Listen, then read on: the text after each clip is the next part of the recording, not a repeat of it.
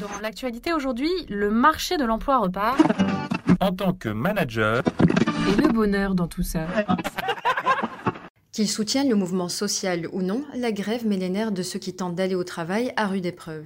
Partout, les salariés galèrent et c'est là que le manager intervient. Dans ce genre de situation, il doit préserver une bonne ambiance dans les équipes et répartir les tâches équitablement.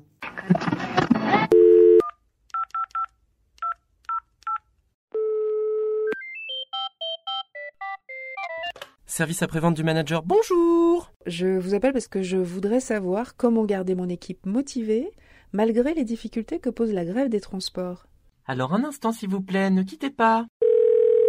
Bonjour, donc je suis Franck Salle, coach, formateur et fondateur du cabinet FSA Conseil et, et, euh, Énergie, et je vais tenter de répondre à toutes vos questions. Je trouve que la question que vous posez, elle est en fait, euh, bon, évidemment tout à fait d'actualité, mais en même temps très intéressante parce que elle nous ramène à des notions fortes et un peu fondamentales de ce qu'est le management d'équipe. Euh, la notion d'équilibre pro et perso, euh, la justice, l'équité, l'exemplarité, la solidarité. Je pourrais même aller jusqu'à comment est-ce qu'on manage en situation de crise. Alors on ne parle pas vraiment d'une crise majeure, mais euh, en même temps c'est une petite crise dans une équipe quand effectivement les gens arrivent euh, à des heures euh, qui ne sont pas les heures habituelles, quand ils arrivent fatigués, énervés, que certains ne peuvent pas venir, que effectivement ça génère tout un tas de, paramètres inhabituels dans, le travail d'équipe. Voilà, et en fait ça nous renvoie à cette nécessaire souplesse d'un management moderne, parce que le monde est devenu complexe, et euh, en même temps il nous offre plein de possibilités nouvelles hein, qu'il faut savoir saisir, notamment sur le, télétravail et, euh, et l'organisation un peu différente du temps de travail dans une journée. Les galères des transports, ça ajoute du stress. Comment est-ce que je peux les aider à ne pas se décharger sur moi ou sur leurs collègues? Oui, alors évidemment, il ne faut pas qu'ils déchargent leur stress sur vous et sur leurs collègues, euh, mais alors où est-ce qu'il faut le décharger? Parce que le, le, problème du stress, c'est que c'est un peu comme une cuvette qui se remplit d'eau. À un moment donné, quand la cuvette est pleine, eh ben, elle ne peut pas faire autre chose que de déborder. Donc quand on est en colère, quand on, est, sous pression, ben, ça fait du bien de, hurler, de s'énerver et de montrer sa mauvaise humeur. Alors en fait, la seule idée que j'ai à vous proposer là euh, et qui fonctionne bien, c'est de l'organiser.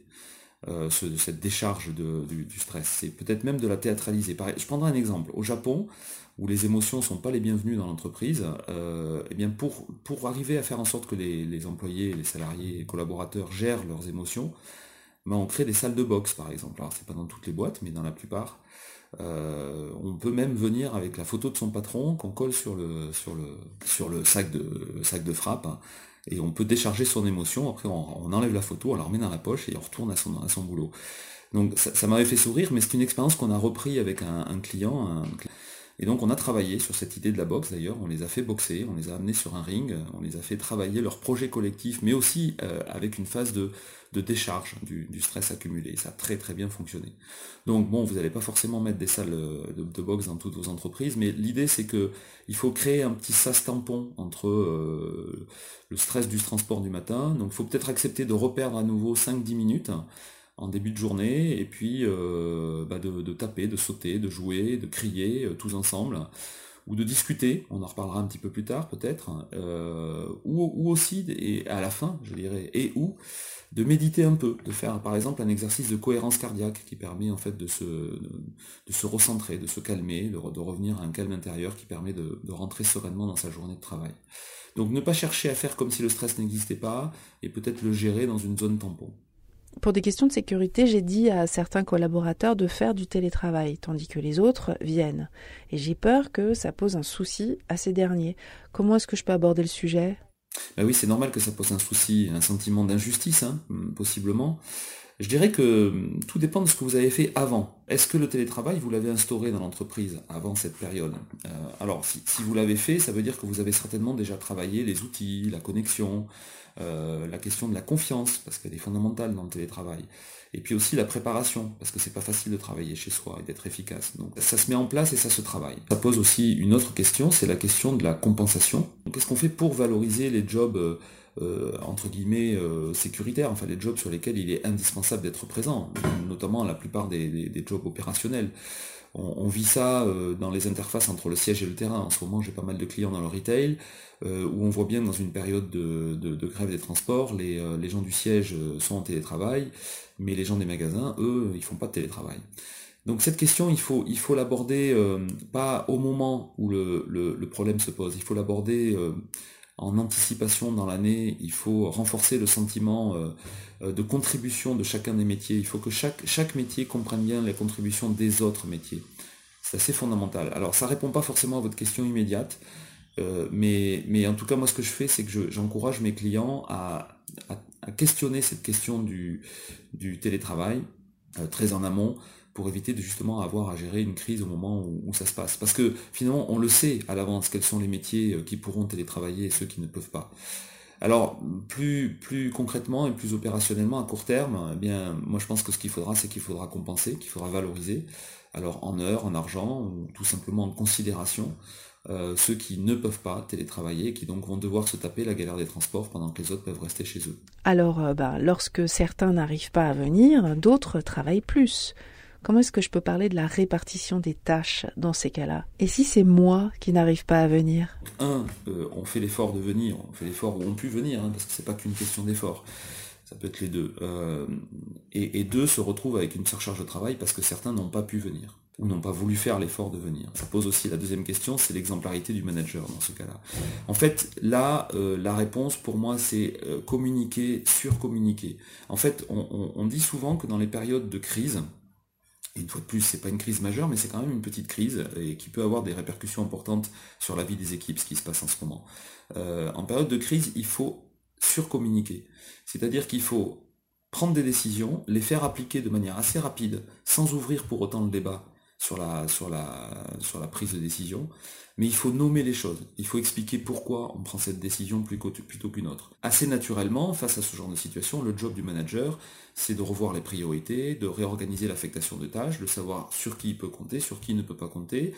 Euh, mais ça suffit pas de le faire dans son bureau. Il faut le rendre visible, il faut le montrer. Il faut dire ce qu'on a décidé et pourquoi on a décidé ça plutôt qu'autre chose. La forme d'exemplarité du manager, elle est surtout dans son obligation de communication, de visibilité, d'être présent, d'être proche des équipes il serait très malvenu que pendant une période comme ça, le manager continue à travailler comme si de rien n'était sur ses dossiers de fond. Donc là, il doit être présent. il doit prendre sa part de la surcharge de travail. Et là aussi, ça doit être visible. Euh, ensuite, l'autre forme d'exemplarité, le manager, il est comme tout le monde, il habite là où il habite et il a les transports qu'il a ou il a les transports qu'il n'a pas. Euh, donc il est possible qu'éventuellement il ne puisse pas venir euh, travailler. Ben, il faudra accepter ça très simplement, avec beaucoup d'authenticité, et sans se poser, euh, sans se faire de nœuds au cerveau, sans se poser de problèmes inutiles. Il faudra communiquer très simplement là-dessus, euh, et il faudra être présent de la même manière, mais à distance. Donc ne pas rester chez soi et puis profiter de sa journée pour travailler sur les dossiers de fond, mais rester très connecté aux équipes, pas pour leur donner des ordres à longueur de journée, mais pour leur montrer qu'on est actif, présent et qu'on prend sa part dans cette surcharge de travail. Comment est-ce que je peux garder une bonne ambiance quand les membres de l'équipe ont des points de vue opposés sur les grèves? Alors l'ambiance euh, liée, au, stress, on l'a dit, à la fatigue, à l'accumulation de travail, etc. Euh, mais aussi euh, l'ambiance qui peut être détériorée par le fait qu'on débat sur l'actualité, on débat sur le pour ou contre la grève. et donc eh finalement tout ça c'est également des opportunités de progresser avec ces équipes. C'est comme ça qu'il faut le voir. Hein. Soit on, le voit comme une contrainte de plus et ça nous, ça nous fatigue, ça nous fatigue d'avance et on le subit. Soit on décide d'en faire une opportunité. Bah, c'est une double opportunité. Opportunité d'installer les vertus du débat, c'est-à-dire accepter et là aussi peut-être théâtraliser, organiser des petits moments de débat au moment de la pause déjeuner, au moment d'une pause café ou cigarette, au moment euh, du démarrage de la journée, euh, et, et, bien rappeler ce que c'est que le débat. Le débat, c'est pas fait pour faire en sorte que les gens se mettent d'accord sur tout. Le débat, c'est fait pour qu'on s'écoute, qu'on écoute les arguments des uns et des autres, qu'on partage son cadre de référence. Euh, ça permet de développer le respect, la tolérance, l'acceptation de la différence des autres, etc. Et tout ça, c'est autant de conditions euh, qui vont permettre ensuite dans les équipes de mettre en œuvre ce qu'on appelle l'intelligence collective. Évidemment, euh, il y a quelques règles à ça, hein. j'en rappelle, on pourra en parler pendant des heures, mais j'en rappelle peut-être deux essentielles. C'est que si on accepte le débat et qu'au contraire, peut-être même on le, on l'organise et on le maîtrise.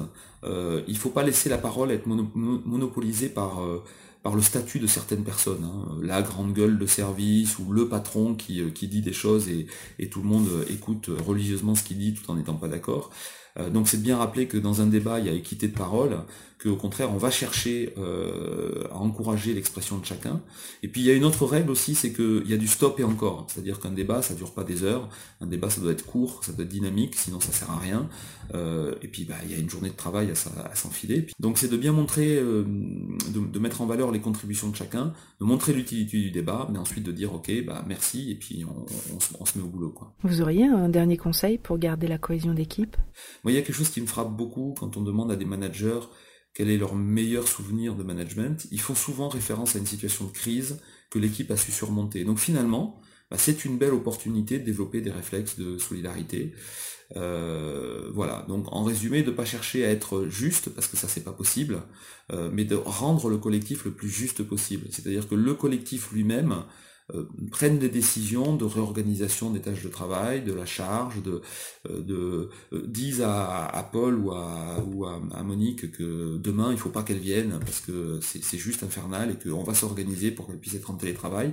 Et si on arrive à provoquer dans des périodes comme ça ce type de, de réflexe de solidarité, bah une fois que la période de crise sera passée, ils seront instaurés dans l'équipe, ils seront installés dans l'équipe, et donc on va pouvoir finalement capitaliser positivement sur une période qui paraissait difficile.